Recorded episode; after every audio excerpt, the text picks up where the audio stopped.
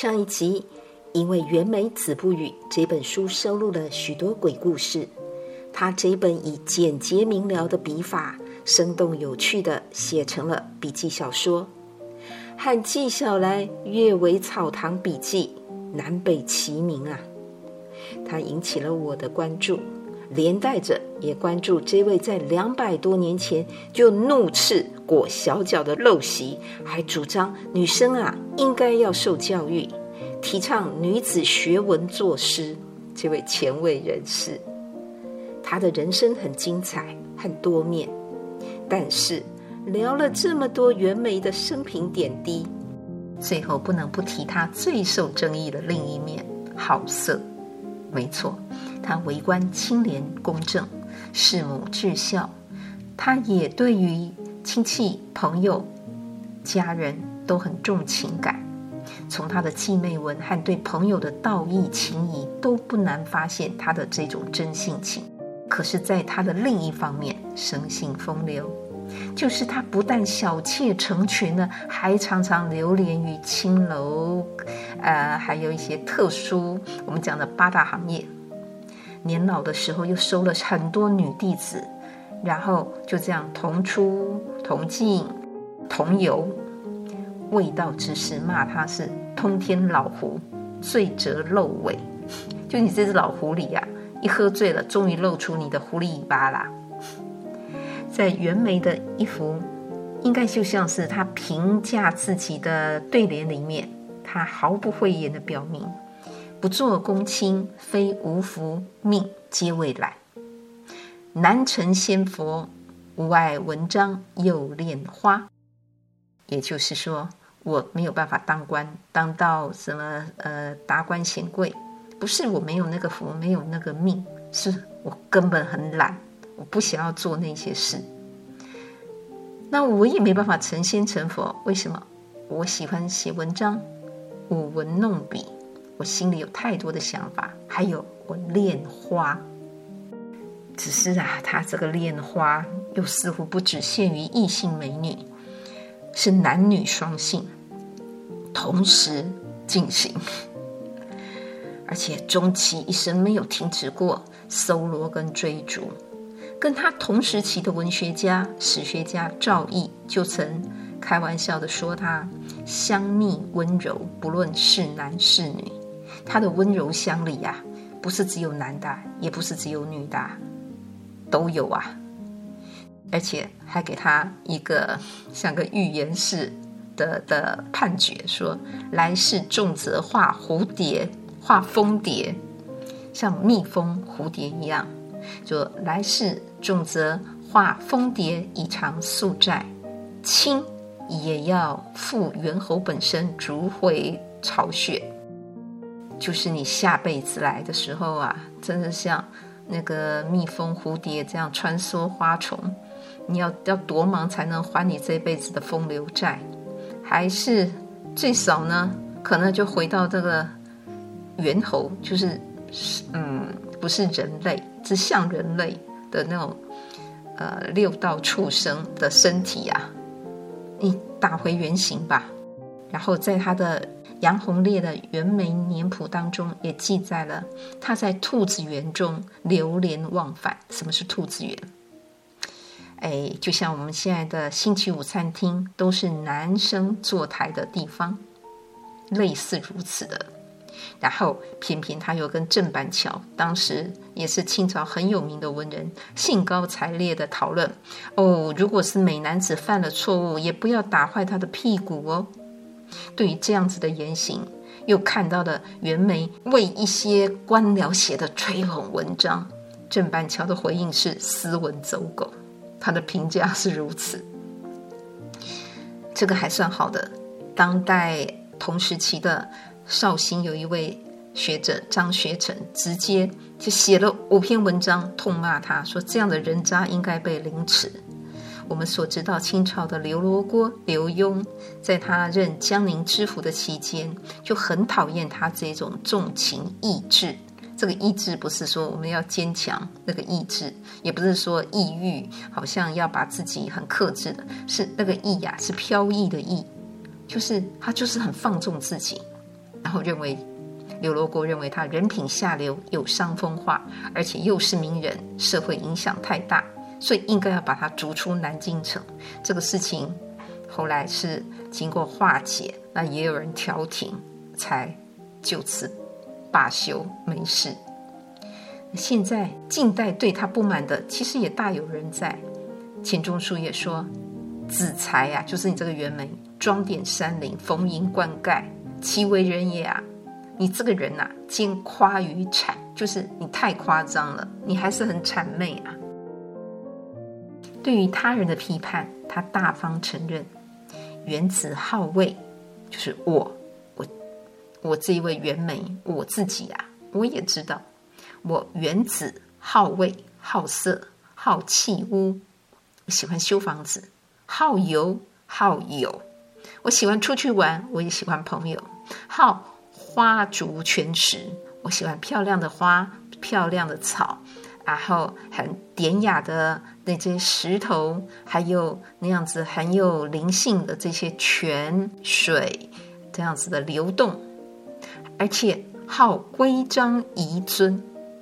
还喜欢古董，还喜欢这一些文物，啊，名人字画当然也喜欢啦。所以又好书，最后天哪，他哪样不爱啊？同时对此他还说了一句名言，就是“好色无关人品”。他把自己的喜好欲望全部交代清楚，坦诚不讳。六十五岁之后。袁枚开始喜欢上了游山玩水，游遍名山大川，浙江的天台、雁荡、四明、雪窦等山。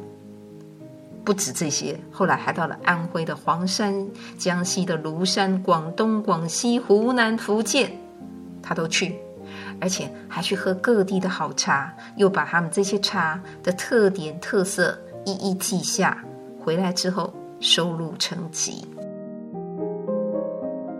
乾隆五十三年，公元一七八八年，七十三岁的袁枚受沭阳知名人士吕义庭的邀请，他又重游旧地，回到沭阳做客。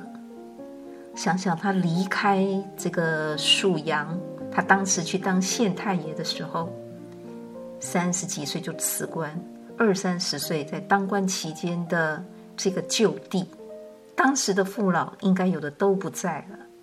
但是，当他到了这个七十三岁回去，时隔三四十年了，至少这一段时间，没想到大家一听到说是他来了，出城三十里去相迎。他面对这样子拥戴他的民众，他写下了《重到沭阳图记》，就是我又回到那里，那他就也留下了很多的这个资料。在这篇短文里面，他很有感受的说：“市民如家，官居而不能忘其地者，则其地之人亦不能忘之也。”就是说，你在当官，但是你不能忘了这个地方，你也把它当成是你的地方的话，那当地的人，这些百姓，自然就也不会忘了你。官爱民，民爱官，不就是这个道理了吗？在生命中的任何阶段、任何身份，袁枚总是那么自然地尽力以赴，在他心里，总像有股无穷涌现的底气，也像他的一首小诗：“白日不到处，青春恰自来。苔花如米小，也学牡丹开。”在袁枚的眼里，小小的青苔一点都不卑贱。一点都不会失色，因为哪怕在这个青苔这个植物里面，他心里还有一个大大的梦想。他不用靠谁照料，青苔哪是靠人照料？花要浇水，草有的时候会干枯，青苔呢，有时候连阳光都不需要，他要凭借自己的力量开出一朵花。虽然那个花跟米一样大，但是是跟牡丹一样的尊贵跟骄傲。因为有这样的底气、自信，有这样子的梦想，所以他也永远不忘。除了眼下，还有诗和远方。在嘉庆二年底，以八十二岁高龄过世。临终前，除了交代捐给朝廷珍贵的善本书籍，也留下了这么多的动产、不动产，呃，交付经营，然后交代后人拿着这个钱要好好的过日子，好好的读书。另外，他对于他过世的时候要穿什么样的的鞋子，因为他说人死了身体会僵硬，所以不要给他穿靴子。他希望给他先穿白绫的那个袜子，就很柔软的、干净的袜子。之后，外面呢是一个刺绣的鞋子，布鞋。然后不要靴子，因为这样子身体硬了不好穿，后人也麻烦吧。我想应该也有这样子的体谅。还有过世了要訃文嘛，要告诉人家他过世了。他说不要用那个白色的纸哦，要用浅红色的。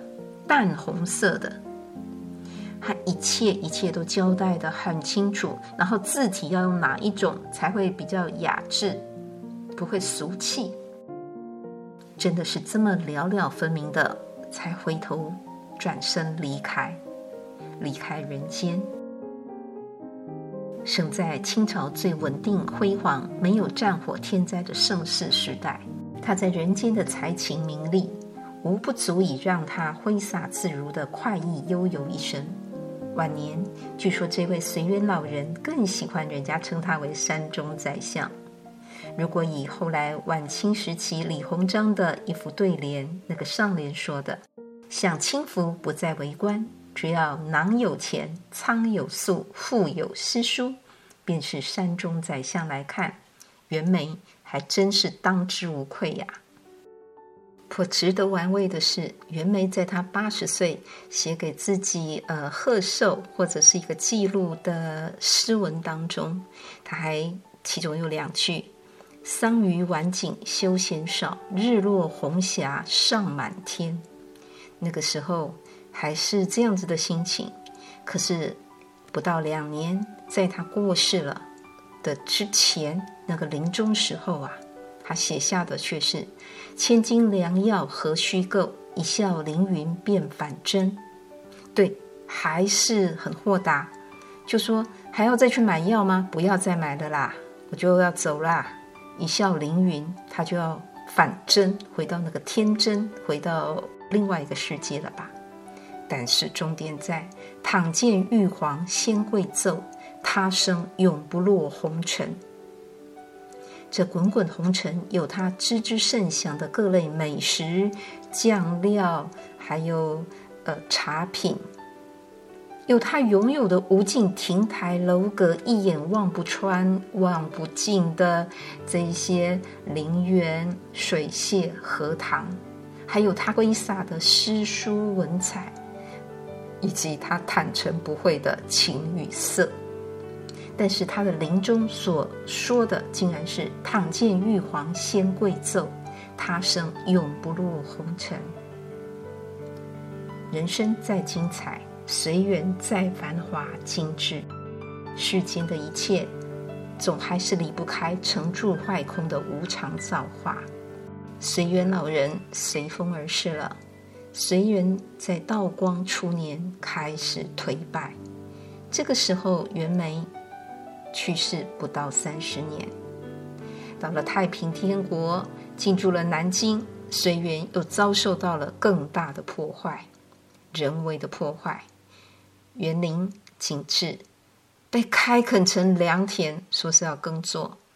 咸丰三年，随园就会在太平军的战火当中。太平军之所以要毁掉随园，据说是因为袁枚的一个孙子。曾经在苏州做过县太爷，就跟太平军就交过手，让太平军锐气大伤，所以太平军就非常恨这个孩子，袁枚的孙子，当然就刨他的老底，他的老家，毁掉了随园。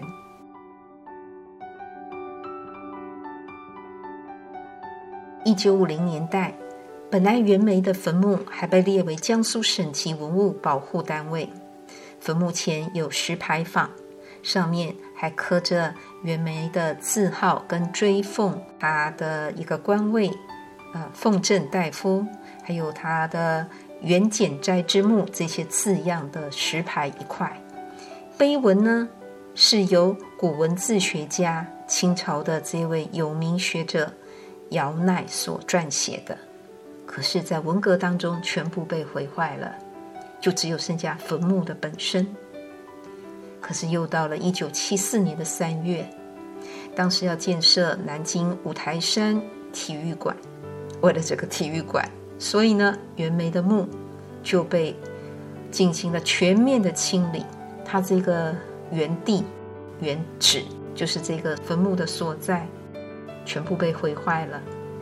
也可以说，最后袁枚留在南京的物质遗迹，从此灰飞烟灭。消失了。如今，如果想要再看到随园，再去南京找，可能只能到南京博物馆的《随园图》清代留下来的那个图画当中去看看了。听到这里，不知道滚滚红尘来去之间，各位，您想经历的是什么？想留下的又是什么呢？今天先聊到这里喽，希望你喜欢今天的这一个主题，也请记得点赞、分享、订阅、开启小铃铛哦。期待我们下次再见了，拜拜。